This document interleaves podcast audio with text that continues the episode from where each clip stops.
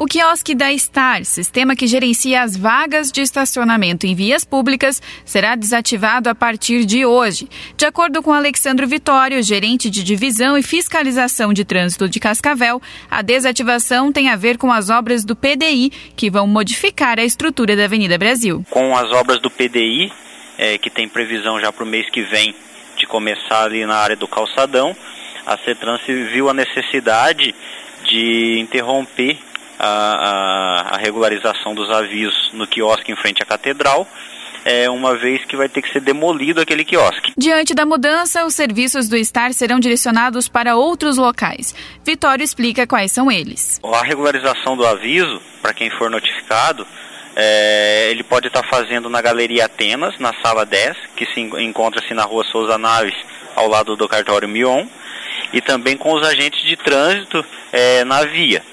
É, então, encontrando um agente de trânsito, ele pode regularizar a situação. E os pontos de venda do cartão continuam os mesmos que são os associados né, com a CETRANS. O quiosque será desativado hoje, portanto, a mudança dos serviços já estão em ação. Caso haja alguma dúvida, o telefone de contato é 3037 7281.